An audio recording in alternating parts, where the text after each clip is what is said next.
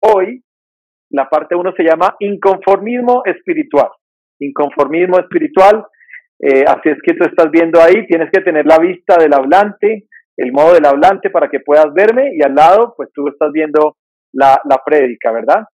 Así es que, muy bien, lo que, lo que queremos avanzar entonces hoy es con el tema y este, este tema del inconformismo espiritual es el título de hoy. Quiero hacer un ejercicio y si me ayudan a poner la siguiente diapositiva. Eh, este año 2020, ¿verdad? Comenzó el primero de enero a las 12 y 1 y uno de la noche, de la madrugada.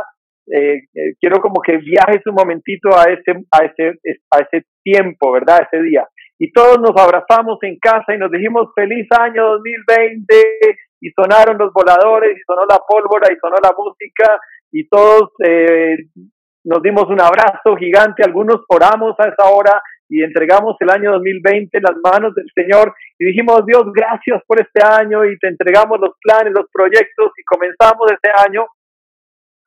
¿Y quién se iba a imaginar que este año, en marzo, íbamos a entrar a todo este tema del aislamiento, la cuarentena, etcétera, etcétera, ¿verdad? ¿Quién se iba a imaginar que este iba a ser un año eh, como lo que estamos hoy viviendo?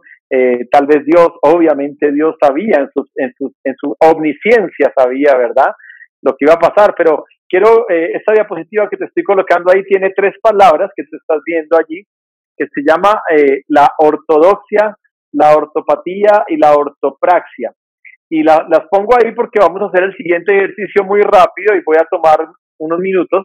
Y es que te voy a llevar por un paseo, digámoslo así, por un camino de todas las prédicas y las series que hemos hecho desde enero en, nuestra iglesia, en Hechos 29. Pero antes de que hagamos ese tour, ¿verdad? Y yo quiero que tú trates de encontrar cómo se conectan, cómo se están conectando eh, estas, estas prédicas, ¿verdad? Todo lo que este año hemos hablado, es porque yo quiero que tú estés pensando en estas tres palabras, ortodoxia, ortopatía y ortopraxia. La ortodoxia es la correcta enseñanza y oramos y pedimos a Dios que en Hechos 29 tengamos la ortodoxia, ¿verdad? Que cuando alguien presenta un tema, cuando el pastor predica, sea un tema bíblico, sea un tema correcto, ¿verdad? No sea un tema por ahí torcido. Entonces, esa es la ortodoxia. Pero después de la ortodoxia, lo que hace el oyente, eh, después de que tiene una correcta enseñanza, eh, es que viene y entra esa palabra a su corazón, la interioriza. Entonces, el proceso de interiorizar esa palabra en el corazón se llama ortopatía, ¿verdad? Por eso tiene que venir de la, de la palabra cardia o pato, de corazón, ¿verdad? Ortopatía. Tiene que ver con la parte interna.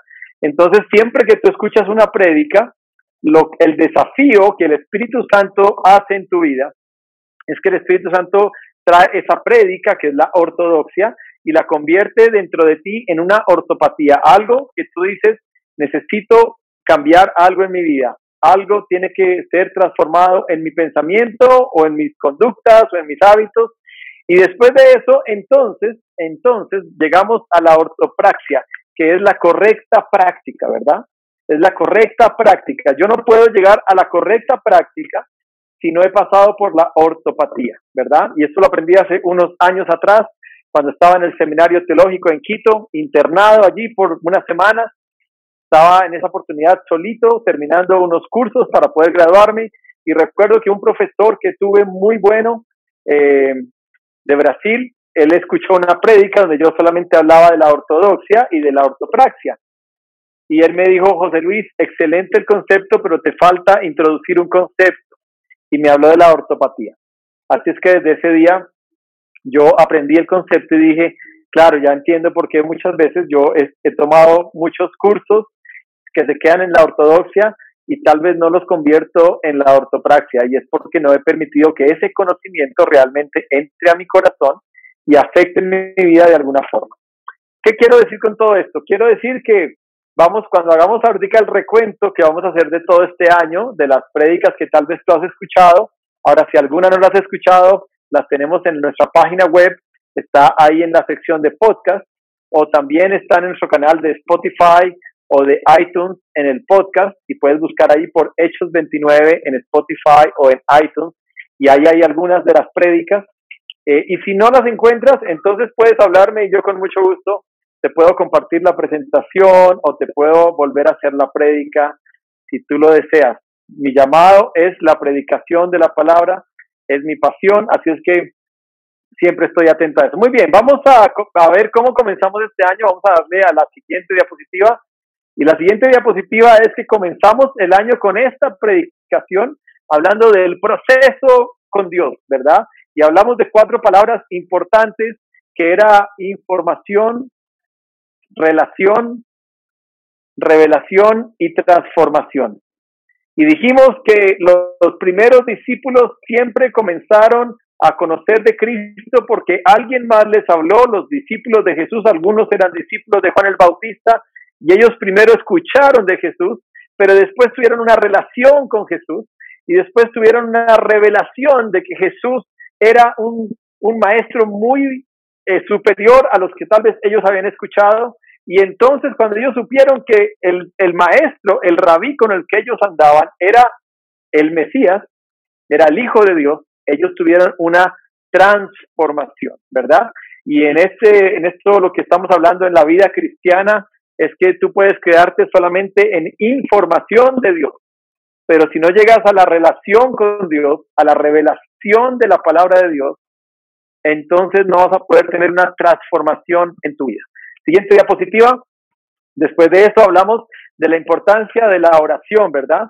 Y hablamos de, de las cuatro Ds, ¿verdad? De las cuatro Ds en la, en la oración. Hablamos del Padre Nuestro y de por qué era importante estar allí en ese deleite de orar, en esa disciplina de orar, en esa determinación de orar y en ese deseo de orar. Y hablamos de lo importante que era para en el año 2020 que pudiéramos estar orando y que pudiéramos estar avanzando en este conocimiento de Dios. Esta fue la siguiente prédica, luego hay otra, viene la, siguiente diapositiva.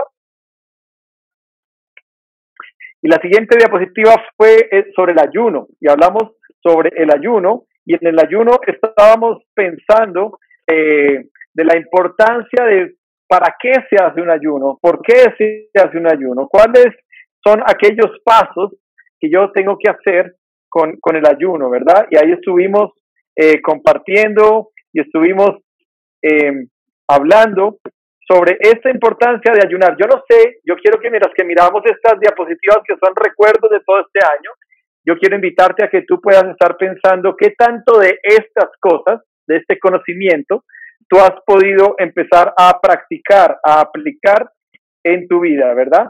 Esa es la idea hoy un poco de que nos, al, hacer el recorrido que estamos haciendo, podamos hacer un examen, una evaluación, y mi oración es que el Espíritu Santo pueda eh, traer a tu corazón esa convicción de decir, bueno, en esto estoy bien, esto no lo hice, esto parece como si nunca lo hubiera escuchado, como si fuera hoy totalmente nuevo, pero en esto sí he podido avanzar. Entonces, eh, la idea es que tú puedas ver ahí, ¿no? Lo que estamos hablando sobre el ayuno, dice, el, el ayuno es para tener un tiempo para orar, para arrepentirnos, para hacer que haya más de Dios, menos de mí, y para prepararnos para una misión. Algunos pensaban que el ayuno era para conseguir la casa de los sueños, el carro de los sueños, eh, la esposa que tal vez no ha conseguido, la novia o el novio, o para que Dios le, le, abra la puerta en ese trabajo, o le aumente el salario, o le dé más dinero, pero realmente el ayuno lo que quiere hacer es procesar tu corazón,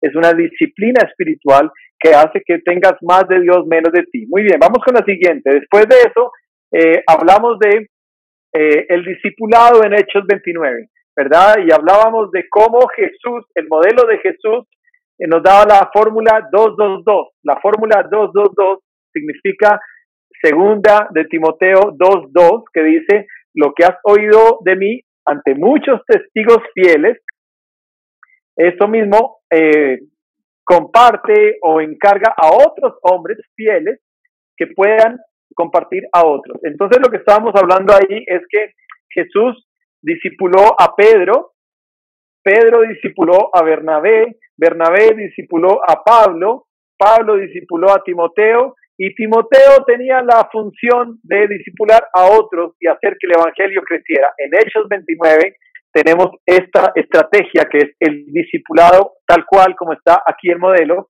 Y si tú te das cuenta, pusimos a Jesús con una maleta llena de carga, ¿verdad? Y uno dice, no, pero Jesús no tenía maleta con carga. Claro, Jesús tenía una maleta llena de cargas. Y hablamos de que Jesús seguramente tenía tristezas, luchas, fracasos, eh, porque su mamá no le creía, sus hermanos no lo creían, sus discípulos lo iban a traicionar. Él tenía una carga. Sin embargo, Jesús pudo discipular a Pedro, Pedro a Bernabé, Bernabé a Pablo, Pablo a Timoteo y Timoteo a otros, hasta nosotros, ¿verdad? Si hiciéramos todo el árbol genealógico, llegaría hasta nosotros. La pregunta es, si tú sabes quién te está discipulando y si tú estás discipulando a alguien. Y el llamado es a que pensemos que si alguien me está discipulando, yo tengo la, la responsabilidad de discipular a otra persona. ¿Quién está por allí cerca? Muy bien, seguimos con la siguiente. Luego hicimos una serie muy linda que se llamó Metanoia, ¿verdad? Y tuvimos como cuatro o cinco prédicas eh, donde hicimos eh, esa serie se llamaba Metanoia, ¿verdad? La transformación, el cambio, y hablamos de cómo cambiar hábitos. Duramos como cinco domingos hablando de cómo cambiar hábitos, le enseñamos a nuestros hijos cómo cambiar hábitos, ¿verdad? Hicimos el ejercicio con un huevito y pusimos un huevito con nuestros hijos en el culto generacional y trabajamos de la importancia de cambiar un hábito y ahí en la pantalla tú estás viendo que la forma de cambiar un hábito tiene como tres partes, ¿verdad? Es tener claro el por qué, orar y visualizar, desconectar los disparadores, ¿verdad? Y hay un versículo en Efesios 4:23 que dice, en cambio, dejen que el Espíritu les renueve los pensamientos y las actitudes.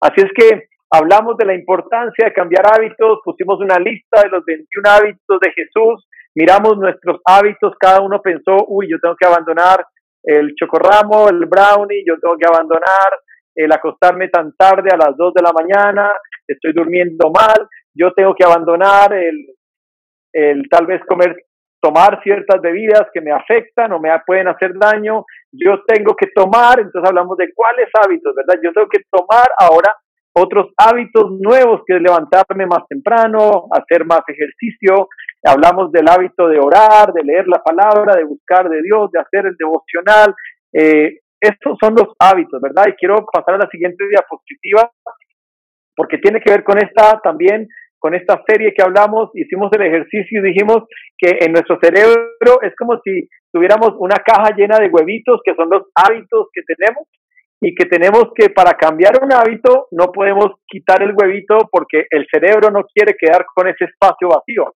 pero que sí podíamos será reemplazar, reemplazar, ¿verdad? Un hábito malo por un hábito bueno. Y la invitación, vuelvo y digo, es para que cuando yo esté aquí hablando, lo que yo quiero es que tú estés pensando, oiga, sí logré, sí logré abandonar esos hábitos, sí logré incorporar nuevos hábitos en mi vida este año, qué hábitos nuevos he logrado incorporar. Ojo porque en la pandemia, lo que hemos hablado, lo que yo he escuchado de mucha gente y aún lo que yo he vivido en mi propia vida con mi esposa y mis hijos, es que muchos de nuestros hábitos cambiaron muchísimos hábitos. Antes mis hijos se levantaban a las cinco y media de la mañana y era un corre-corre contrarreloj para que la ruta que llegaba a las seis y veinte tenían que estar los chiquitos bañados, vestidos, perfumados, desayunados, todo listo y salíamos corriendo a sacarlos a la ruta y ahí en ese momento los chiquitines se iban para su colegio y uno quedaba medio cansado, pero al mismo tiempo uno decía, bueno, ya, se fueron. Ahora vamos a hacer nuestro día, ¿verdad? Y yo recuerdo que nuestro día era eh, con mi esposa comenzar a pensar en trabajo de la iglesia y salíamos a tomarnos un café con alguien por acá y hacíamos los planes y luego por la tarde hacíamos más cosas hasta que llegaban los chicos a las 4 de la tarde del, colegio. Eh, pero hoy yo sé que muchas mamás están pensando, uy, esa vida ya es como una vida tan lejana, donde yo antes tenía mi tiempo para hacer mis cosas, ¿verdad? Donde yo antes podía eh, disfrutar la soledad de la casa porque mi esposo también se iba a trabajar juicioso y yo me quedaba en la casa y entonces era la señora de la casa, ¿verdad? Pero ahora tenemos al muérgano al lado todo el día eh, fregándole la vida a la esposa y, y, y, teniendo roces y tensiones. Entonces muchos de nuestros hábitos cambiaron. Lo importante es aplicar esta gráfica que tú estás viendo que podamos aplicar que para poder cambiar un mal hábito tenemos que reemplazarlo con otro hábito. Muy bien, seguimos. Después de esto ya comenzó la pandemia y en la pandemia eh, eh, Dios sentí de parte de Dios y de, y de mi corazón y de mi intuición y mi discernimiento, decir, bueno, estoy escuchando que la gente está diciendo que esta pandemia, que el mundo se va a acabar, que hay una agenda de conspiración, que hay muchas cosas raras en esta pandemia y entonces hicimos una serie que se llamó El Reino de Dios y compartimos como tres o cuatro domingos donde hablamos de qué significaba el reino de Dios y eso de que el reino de Dios se ha acercado. Y entonces en esta gráfica que tú estás viendo hicimos una línea de tiempo para entender cuándo comenzó el reino de Dios, ¿verdad? Y cuándo va a ser implantado completamente el reino de Dios. Y dijimos que el reino de Dios se acercó cuando Jesús vino a la tierra, pero comenzó en plenitud en nuestra vida en el Pentecostés, cuando recibimos al Espíritu Santo y somos llenos. Entonces el reino eh, es en toda su esplendor, está dentro de nosotros, pero que todavía hay personas que no han encontrado este reino o no han llegado a este reino. Y entonces eh, hablamos de que el reino va a ser implantado completamente cuando Jesús regrese por segunda vez. Ese día dice que toda rodilla se doblará y toda lengua confesará, ¿verdad? Entonces hablamos de la importancia de entender que el reino de Dios tiene que nacer primero en mi vida y que un día todo el mundo tendrá que arrodillarse y postrarse ante el reino de Dios. Muy bien, luego de esto hicimos otra serie, me da a la siguiente, hicimos otra serie que se habló sobre el problema de la queja versus el agradecimiento, ¿verdad? Y dijimos la importancia de que no tengamos eh, una vida de queja, donde estamos todo el tiempo eh, quejumbrosos, ¿verdad? Y hablamos de cómo el pueblo de Israel perdió la bendición de entrar a la tierra prometida justamente porque se la pasó quejándose en el desierto y quejándose por agua y después por la comida y después por las codornices y después por todo y se quejaron hasta que dice que Dios se cansó y dijo ya no más nadie de esta generación va a entrar a la tierra prometida solamente Josué y Caleb los únicos que fueron capaces de ver con los ojos de la fe y decir, aunque los gigantes sean grandes, si estamos con Dios, Dios nos va a llevar y hablamos de la importancia del contentamiento, que es diferente al conformismo, ¿verdad? Pero el contentamiento es ser una vida donde yo estoy, donde yo sé vivir con mucho o con poco. Filipenses 4:12, ¿verdad? El versículo. Sé vivir o he aprendido el gran secreto de vivir con mucho o con poco, en abundancia o en escasez. Muy bien, este fue otra de las prédicas y luego llegamos a esta siguiente, donde se llamó el plan de Dios y hablamos por siete domingos, casi dos meses, eh, incluyendo los generacionales, un poquito más tal vez de dos meses, donde hablamos del el plan de Dios. Y estuvimos, ah, estuvimos eh, entendiendo que el plan de Dios era cuando Dios pensó, ¿verdad? Lo primero que pensó era que el hombre estuviera eh, en armonía con él, pero donde Dios era el rey, ese fue el plan inicial de Dios y sin embargo Dios le dio libertad al hombre. El hombre se dejó convencer por la serpiente que era más astuta que todos los animales y Eva y Adán cayeron y cuando cayeron en pecado, entonces el pecado entró a la humanidad y entonces hubo un ajuste, un ajuste en el plan de Dios, hubo un ajuste importante en el plan de Dios. Y entonces eh, tuvieron que desplazar a Dios del trono y se puso el hombre en el trono. Y el hombre ahora era su Dios, el Dios de sí mismo. Dijo, ya no es a la forma de Dios, sino ahora es a mi forma, a mi manera, ¿verdad? Y ahí cantamos una canción de Frank Sinatra que canta también muy bien eh, Rafael y dice, aprendí a vivir a mi manera, ¿verdad? Siempre a mi manera.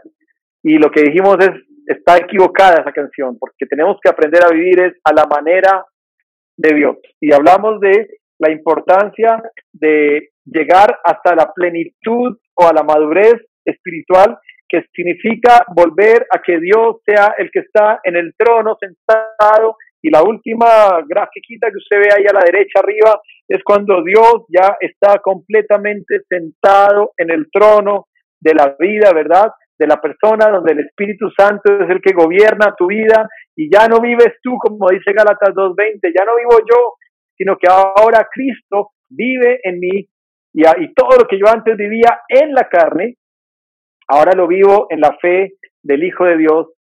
Y este versículo lo que quiere decir es, la meta del cristiano es poder decir todos en esta tierra, en este hoy, poder decir, ya no vivo yo, ahora Cristo vive en mí. No sé qué tanto de todo lo que hemos estado hablando hasta el momento, tú recuerdas que has podido hacer, haber cambios en tu vida. No sé qué tanto el Espíritu Santo te ha tocado el corazón y tú has podido decir, yo necesito entender mejor esto, necesito vivirlo en mi vida. Y, y esta serie del plan de Dios lo que nos lleva a entender es que Dios ya proveyó todas las herramientas necesarias para que nosotros podamos nosotros podamos vivir una vida santa, una vida digna. Así es que lo importante es que tú puedas pedirle a Dios que la ortopatía esté sucediendo en tu vida, ¿verdad? La ortopraxia esté llegando a tu vida. Vamos a mirar la siguiente. Después de esto hablamos de eh, la ruta perfecta, ¿verdad? Hicimos cuatro domingos más un generacional donde hablamos de los ciclistas, ¿verdad? Y estuvimos hablando de la ruta perfecta que no es otra cosa, la clave para ser un cristiano maduro. Porque hay cristianos que pueden ser maduros, hay cristianos que pueden ser toda su vida inmaduros, o hay cristianos que no son cristianos, sino que son simplemente pecadores sensibilizados, pero todavía no han llegado a entender de qué trata la gracia, ¿verdad? La salvación. Entonces, lo que habla esta serie es que todo, todo cristiano que quiere avanzar en la ruta y en el camino de la gracia para la madurez, tiene que tener cuatro indicadores en su vida, la adoración, el servicio, el evangelismo y el discipulado. No sé, vuelvo y digo, aquí estamos en un ejercicio donde tú tienes que pensar qué tanto de esto hay en mi vida ya hoy, qué tanto estoy ya hoy implementando en mi vida. ¿Qué tanto adoración tengo? Cuando practico las disciplinas espirituales, adoro a Dios, que no es cantar, sino que es adorar. ¿Qué tanto sirvo a Dios? ¿Qué tanto evangelizo a otros? Con, le comparto a otros del Señor. ¿Y qué tanto yo eh, disipulo a otros? ¿Qué tanto yo acompaño a que otros puedan crecer en el camino de la gracia y gasto mi tiempo y hasta mis recursos en que otros puedan conocerle a Él. Muy bien, vamos a la siguiente. Y después de eso, lo último que eh, hablamos fue sobre los dos niveles de la voluntad de Dios, ¿verdad? Y ahí estamos ya llegando a nuestro hoy, ¿verdad? Hicimos todo un paseo desde enero, febrero, marzo, abril, hasta hoy, noviembre primero, y hablamos de los dos niveles de la voluntad de Dios, ¿verdad? Y los dos niveles de la voluntad de Dios dice nivel uno, conocer lo que le agrada y no le agrada a Dios, y nivel dos, hacer lo bueno o hacer lo mejor, y hablamos de la importancia de yo no puedo llegar a ser el nivel 2 si primero no he pasado por el nivel 1.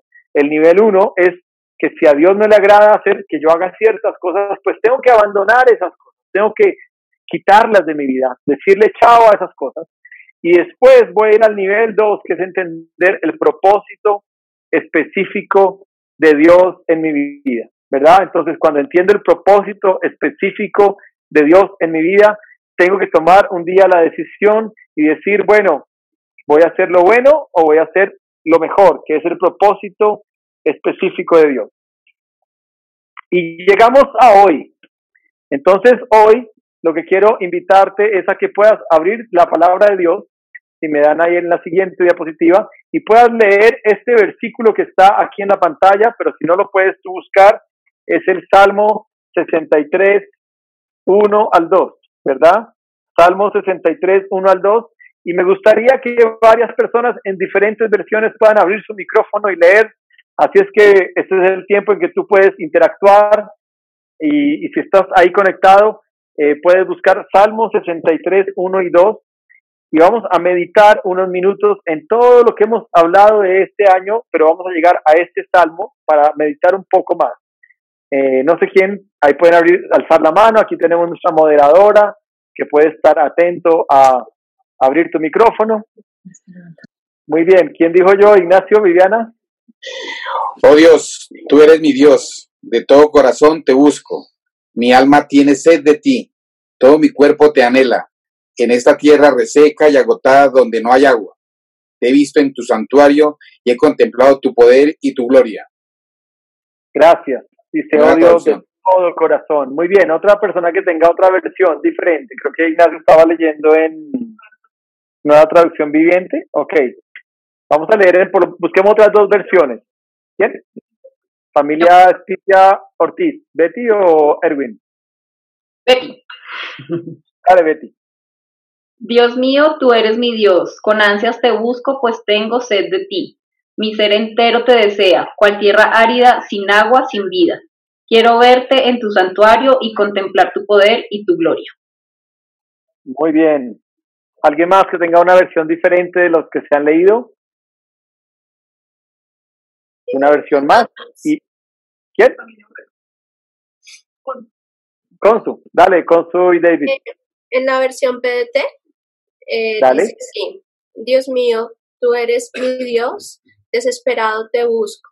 Mi alma tiene sed de ti, todo mi ser suspira por ti, como la tierra seca y árida desea el agua.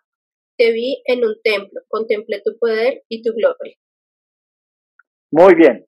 Y lo que vamos a hacer ahorita es tratar de desmenuzar estos dos versículos eh, que están ahí y vamos a tratar de pensar en la ortopatía. Entonces, por un instante vamos a usar nuestra cabeza para procesar y pensar, obviamente, pero quiero que dejes que esto baje hasta tu corazón quiero que esto baje hasta tu corazón y que tú puedas eh, pensar eh, lo que dice el Salmo, ¿verdad?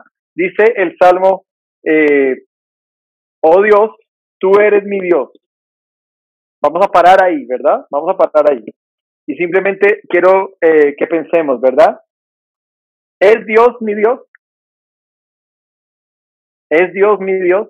Y quiero que voy a dar unos segundos para que haga la, la, la ortopatía, hay que hacerla con tiempo y hay que pensar hacia adentro y mirar hacia adentro. ¿Es Dios mi Dios?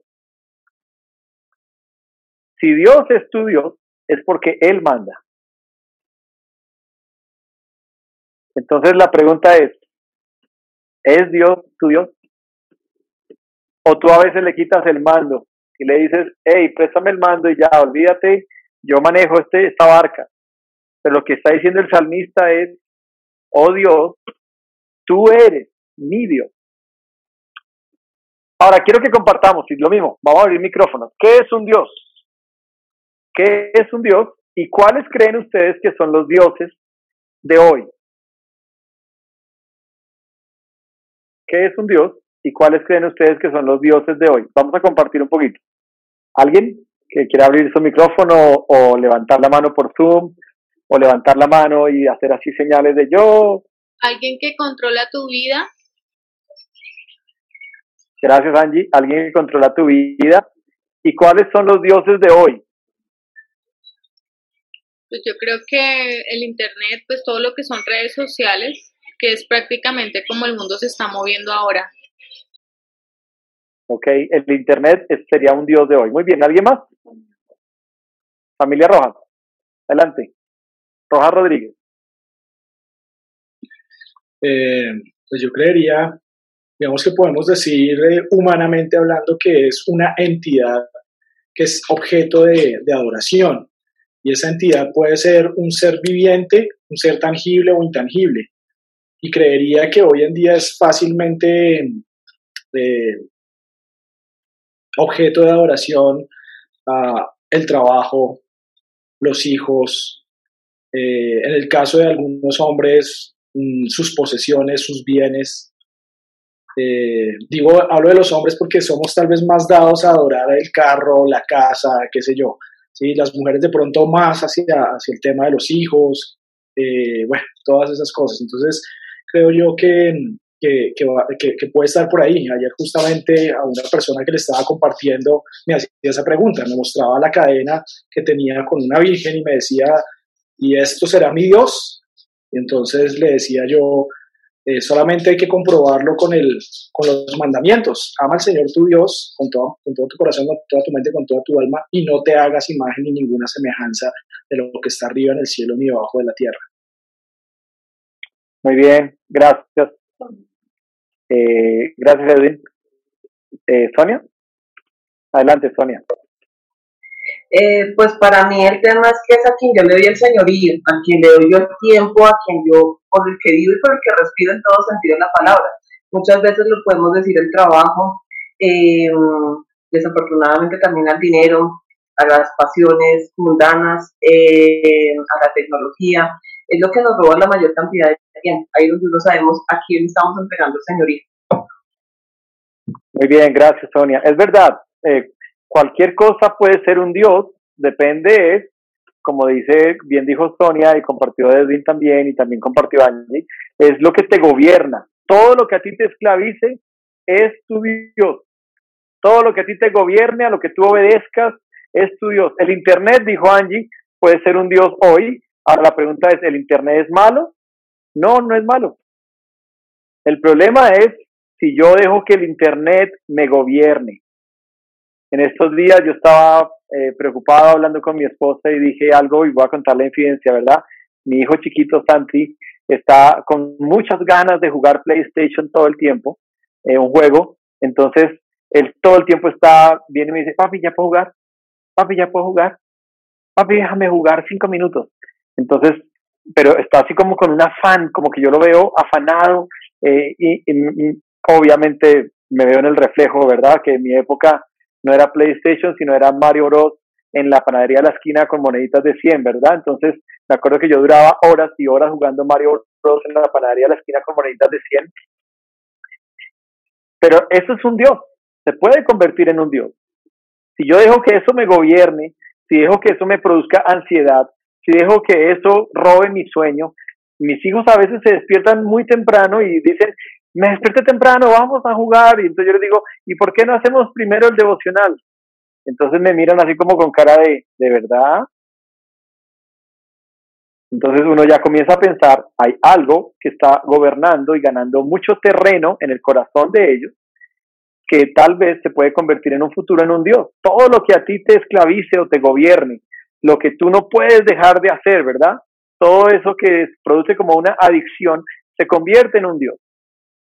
Entonces cuando el salmista está diciendo, oh Dios, tú eres mi Dios, la pregunta que tenemos que hacernos es, ¿de verdad Dios es nuestro Dios? O suena muy romántico y muy lindo decirle a Dios, oh Dios, tú eres mi Dios, y de pronto el que conoce nuestro corazón dice, ¿de verdad?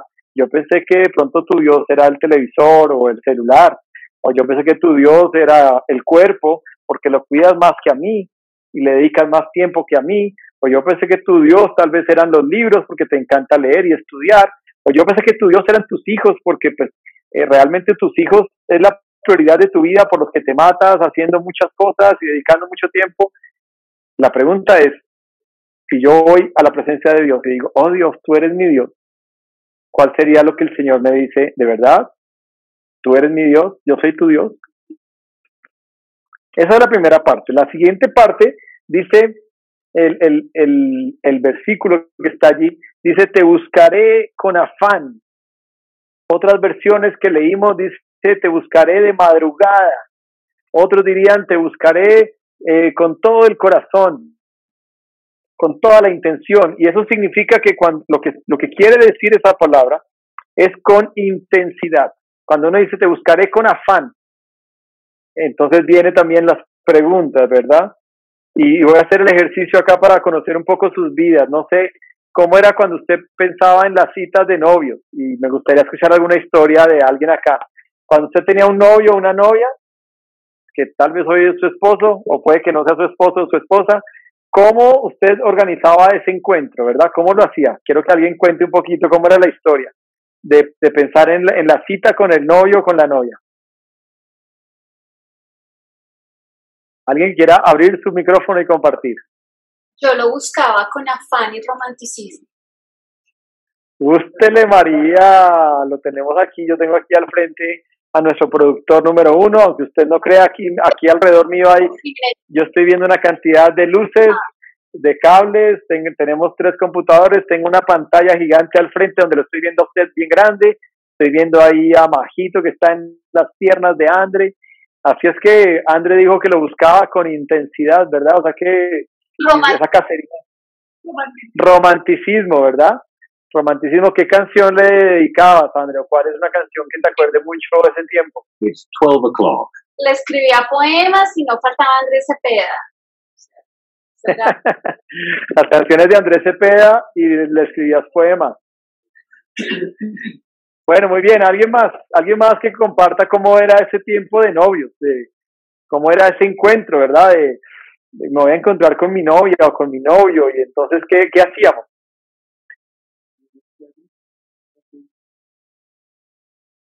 ¿Alguien más que quiera compartir?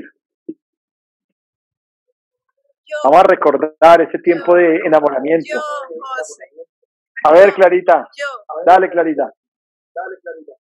Pues yo lloraba cada vez que se iba a trabajar porque trabajaba fuera de Bogotá. Entonces cada ocho días venía y me visitaba y cuando se iba me atacaba a llorar tanto que un día un señor me recogió y me consoló y me dijo que tranquila, que si estaba enferma, que si se me había muerto mi papá. y era pues que se había ido Luis Eduardo. Entonces, realmente, eh, en ese momento yo pienso que sí era mi Dios. Él era como mi Dios. Bueno, un sentimiento, tú, tú, diste el punto, ¿no? Un sentimiento puede llegar a ser un Dios pero lo que Clarita está diciendo es que eh, el, el, otro día que veníamos, yo venía manejando, salimos de Paipa, ver, pasamos ahí la Paipa y yo y nos, nos dejaba en como por un mes y estábamos un mes ahí y eso es lo que mi mamá está contando ahorita, que mi papá se iba por temporadas porque tenía que trabajar ahí en Paipa y nos llevaba con él y estábamos ahí, ¿verdad? Y ellas se quedaban, no me acuerdo si creo que ella estaba trabajando o estudiando o las dos cosas, pero era parte, ¿no? Y, lo que ella dice es, me, me, ponía muy triste cuando él se iba, ¿verdad? Como que lo extrañaba, decía, uy, ya se va a ir y qué tristeza. Muy bien, ¿Cómo, ¿cómo aplicamos esto? Y cuando uno comienza a entender esto, lo que el salmista está diciendo, es la forma en que yo puedo empezar a traer la ortografía a mi vida. De decir, si yo me pongo triste cuando no estoy con Dios. Si yo me pongo triste y me desespero cuando paso tres días sin hablar con Él, sin ver.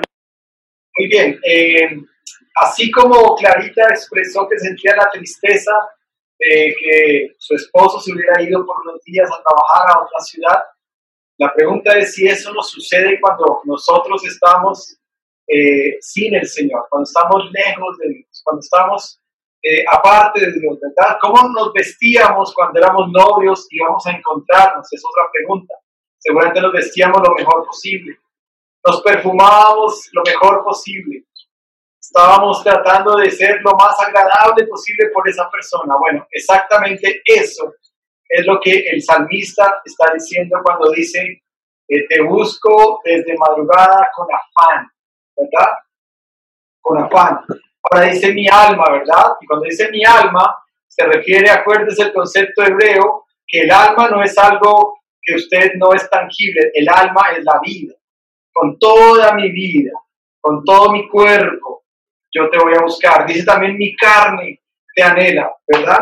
Y dice acá eh, eh, que cuando dice cuerpo, uno dice, o sea que todo mi cuerpo, cuando yo busco a Dios, mis manos intervienen, mi cabeza interviene, mi mi pecho interviene, mis piernas intervienen, toda mi carne anhela la presencia de Dios. Eso quiere decir que aún la posición que yo tomo para buscar a Dios tiene todo que ver con la prioridad o la importancia que yo le doy. Si yo digo, bueno, voy a, voy a buscar a Dios y me voy a acostar en la cama y me voy a tapar unas cobijas y voy a hacer de cuenta que estoy casi a punto de dormirme, pero ahí estoy buscando a Dios. Entonces mi, mi respuesta hoy es no, es un error porque para buscar a Dios necesitamos que todo nuestro cuerpo esté sincronizado, alineado, dispuesto para encontrarse con Él. ¿Por qué, esta, ¿Por qué la prédica de hoy se llama inconformismo espiritual? Porque el llamado para entender la búsqueda de Dios genuina comienza cuando nos sentimos inconformes de cómo estamos con Dios. Si usted está tranquilo de cómo usted está con Dios, puede tener un síntoma de adormecimiento espiritual, de estancamiento espiritual, de tal vez decir Dios se convirtió en algo mecánico y yo abro la Biblia todos los días como algo mecánico, canto la canción como una forma mecánica, eh, mando mi devocional por el WhatsApp a quien me toca mandárselo en una forma mecánica y todo se convierte en algo mecánico. Pero la importancia es que usted piense si realmente está inconforme como usted está hoy con Dios. Y es el anhelo, es lo que es el punto inicial, es el punto de partida para entender lo que significa la búsqueda de Dios. El salmista, dicen aquí los comentaristas que David, cuando escribió este salmo, seguramente estaba, o en dos ocasiones muy difíciles, estaba huyendo de Saúl que lo quería matar, o también tenía problemas con su hijo Absalón. Y dice que cuando él escribió este salmo estaba en un momento difícil, pero estaba diciendo, oh Dios, tú eres mi Dios, te buscaré desde la madrugada, quiero encontrarte. Ahora, uno busca algo y cuando uno busca algo es porque no lo tiene. No tendría sentido decir, hey, ¿dónde está mi celular? Y con el celular en la mano, ¿verdad? Ah, aquí lo tengo. No, pues no lo, no lo estoy buscando. Pero cuando dice, mi, todo mi ser te busca, es porque seguramente David había perdido la intimidad con su Señor. Tal vez David se sentía lejos de Dios. Y a veces nosotros podemos estar así en nuestra vida donde nos sentimos lejos de Dios, como que bueno, sí, yo sé todo lo de Dios, pero Dios no lo siento, siento que Dios está lejos, siento que Dios está ocupado en otras cosas. La forma es, y te voy a guiar por estos tres domingos, pero hoy es pensar qué tan conforme estás con tu vida espiritual, con tu relación con Dios. Qué tan conforme estás si realmente Dios es tu Dios, si realmente tú si lo buscas con afán de madrugada o en, el tiempo importante en tu vida y organizas todo tu ser y cuando lo buscas estás con todo tu cuerpo dispuesto para decir, Señor, aquí estoy, me presento ante ti, quiero encontrarme contigo, quiero que tú me hables. Luego viene el, en el Salmo, dice, cual tierra árida donde no hay agua. Y esto nos confirma aún más que el salmista se sentía cual tierra árida. Yo no sé si en tu vida y en tu relación con Dios tú puedas llegar a decir, hoy me siento como en tierra árida con Dios. Y yo puse ahí una imagen de un desierto y me puse a pensar, me puse a pensar cuántas veces en mi vida he tenido una sed desesperante, una sed que no puedo controlar, una sed que yo digo, necesito tomar inmediatamente algo, ¿verdad? Y, creo que esta pandemia nos ha hecho valorar muchas cosas que a veces no valorábamos antes. Yo pregunto, si tuviéramos sed, sabemos, ¿verdad?, que lo único que tenemos que hacer es caminar cinco pasos en nuestra casa para llegar a un lugar donde hay agua. Abrimos la llave, servimos el vaso y disfrutamos del agua. Pero ¿qué pasaría si estuviéramos en un tiempo en tu vida en que tú dices, no tengo agua? No sé cuántas veces has, has vivido una experiencia de que te corten el agua por dos días o por tres días, o, o, de, estar en un lugar donde casi no hay agua y el agua es muy preciada, ¿verdad? Y imagínate un desierto como el que David está diciendo, cual tierra árida. Yo sé que algunos hoy pueden estar en tierra caliente, ¿verdad? Y están aprovechando el, el festivo, están disfrutando del calor, están felices. Y yo digo, ¿y qué tal si estuviera uno en tierra caliente sin un vaso de agua para poder tomar y pasar un día, dos días, tres días, creo que no seríamos capaces de resistirlo, ¿verdad? Dice, dice Google, Wikipedia, ¿verdad? Dice que el cuerpo humano está compuesto por el 60% de agua. O sea, el 60% de nosotros somos agua, ¿verdad? Dice que el, el cerebro tiene 70% de agua. Dice que eh, la sangre tiene 80% de agua y dice que los pulmones se componen de un 90% de agua. O sea, somos seres donde el agua es vital para nuestra vida. No podríamos pasar varios días sin agua, moriríamos. La pregunta es si cuando nos distanciamos de Dios, si cuando no le buscamos a Él, sentimos esa misma sensación de tener esa sed desesperante de decir, si no busco a Dios hoy, me voy a morir, si no voy a buscar de Dios mañana, me voy a morir. ahí comienza el inconformismo espiritual. De lo que yo te estoy tratando de hablar hoy es que necesitas en tu vida sentirte inconforme para poder comenzar a avanzar. El inconformismo va a ser el disparador en que tú puedes decir, yo necesito hacer cambios. Cuando te hice todo el recorrido por lo que hemos hablado este año en la palabra, la pregunta es, ¿qué tanto de todo eso yo estoy practicando? Y si uno dice, realmente casi nada lo he cambiado este año, entonces esta palabra es fuerte para ti, inconformismo espiritual. Contrario, ¿verdad? A veces espiritual. Y necesitas empezar a sentirte inconforme, ¿verdad? Solamente quiero que pienses, si recuerdas algún tiempo atrás, si recuerdas algún tiempo atrás, cuando tú experimentabas la presencia de Dios o en, algún momento en que sentiste la presencia de Dios muy fuerte en tu vida, muy activo. Y tal vez la pregunta es, ¿qué, qué tiempos eran? ¿Qué hacías para sentir esa presencia de Dios tan activa en ti? ¿Cuáles, ¿Cómo eran tus días? ¿Cómo eran tus levantadas, tus en la noche? ¿Cómo era el anochecer? Y seguramente ahí vas a empezar a encontrar algo que puede ser que hayas perdido. Yo quiero invitar a que tú reflexiones de nuevo en este salmo, ¿verdad? Y dice el salmo, vamos a volverlo a leer de nuevo.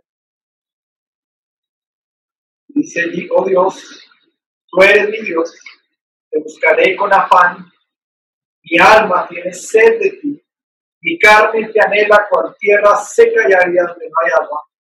Así te contemplaba en el santuario.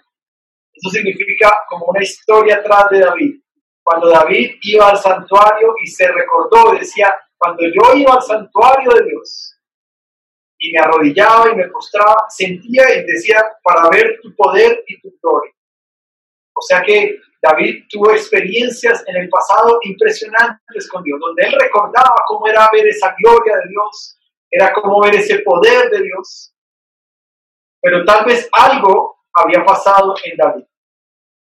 Y él está en este salmo está diciendo, Señor, necesito de nuevo esto en mi vida. Y estaba entrando en este inconformismo espiritual. Vamos a ir con la siguiente diapositiva y dice otro salmo, ¿verdad?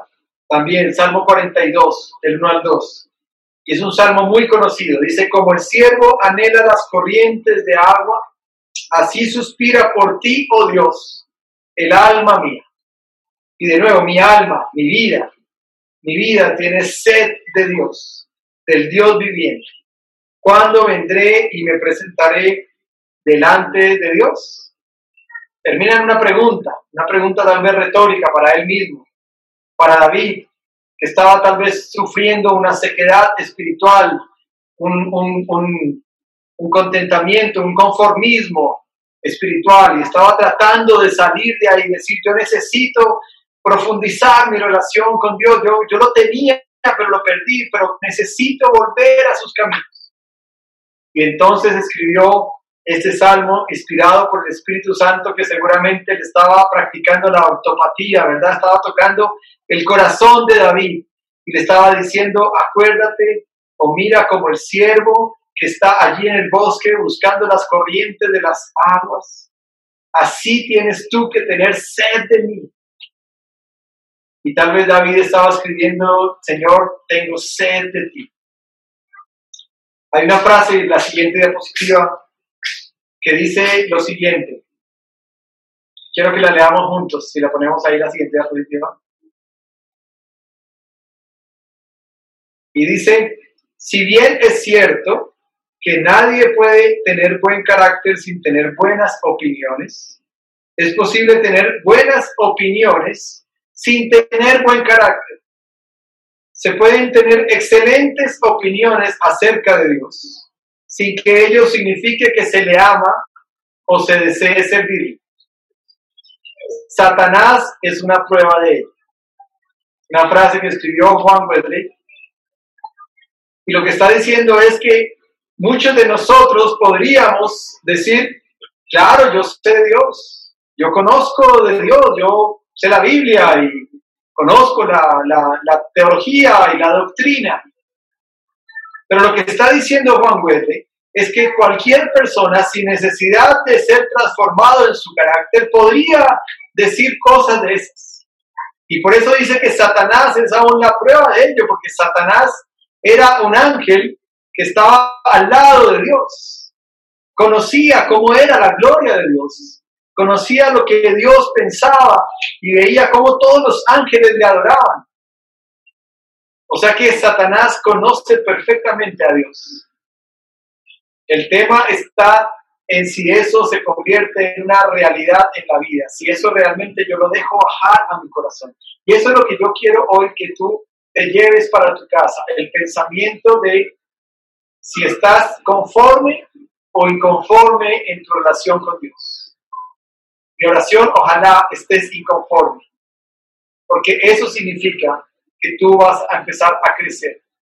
Eso significa que tú vas a empezar a esforzarte. Eso significa que tú estás conscientemente reconociendo que necesitas cada día más de Dios. Y entonces toda la ortodoxia, el conocimiento nuevo que llegue, tú vas a poder aceptarlo en tu vida y decir, yo necesito este conocimiento de Dios. La búsqueda de Dios empieza el día en que tú realmente aceptas a Cristo como Señor y Salvador en tu vida.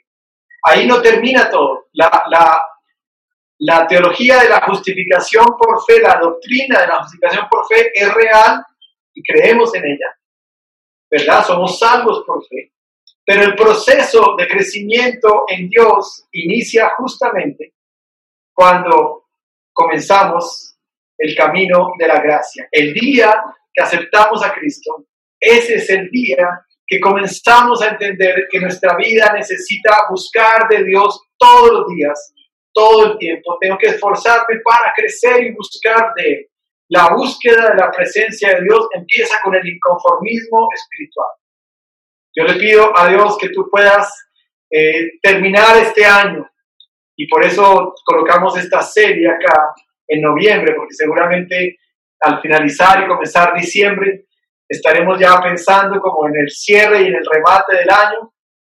Pero justo en este mes de noviembre yo quiero invitarte a que tú puedas realmente tener un, crecimiento y realmente un punto de partida de decir yo necesito realmente practicar esto en mi vida, necesito realmente crecer en la búsqueda de Dios.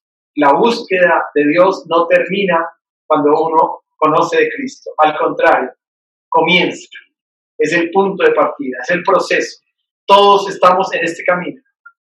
Y vamos a ver el próximo domingo cómo se comienza a vivir en la práctica esa presencia de Dios que florece y que nos lleva a niveles que tal vez ni tú puedes imaginar de decir yo nunca creí que yo podría llegar a hacer esto o abandonar aquellas cosas o hacer diferente en esto, pero la búsqueda de Dios es poder llegar a decir, como dijo el apóstol Pablo, ya no vivo yo, ahora Cristo vive en mí.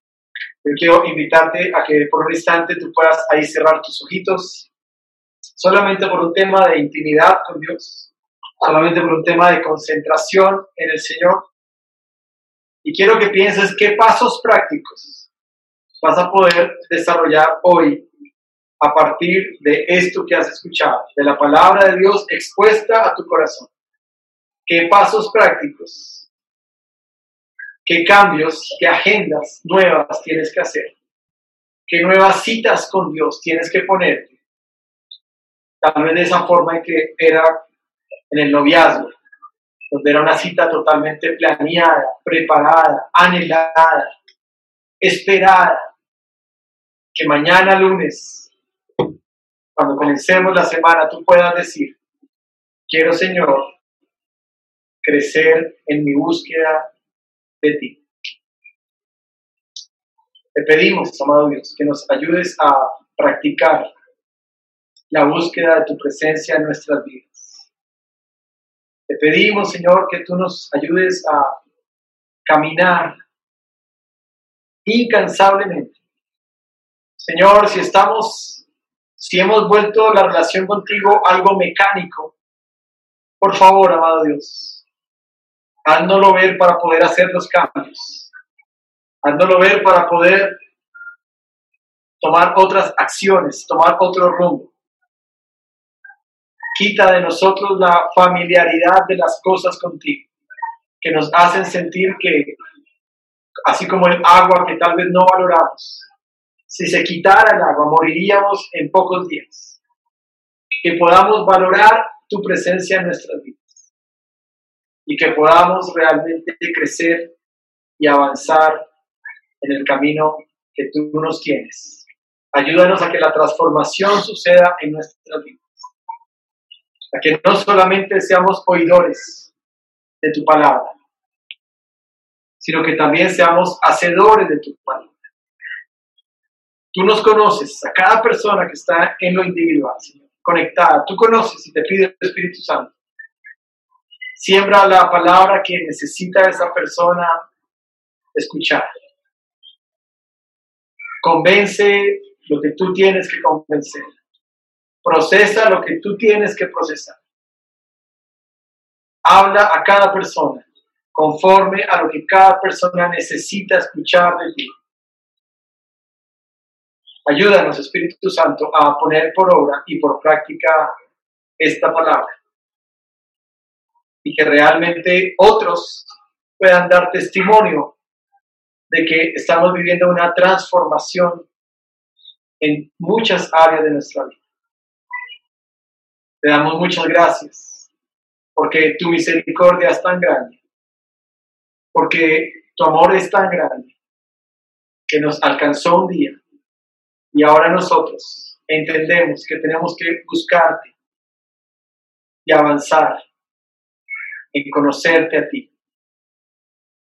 Por favor, activa aquellas cosas que tal vez estén dormidas o que se hayan descuidado en nuestra relación contigo. Te lo pedimos, amado Dios, y te damos gracias. En el nombre del Padre, del Hijo y del Espíritu Santo hemos orado. Amén y amén.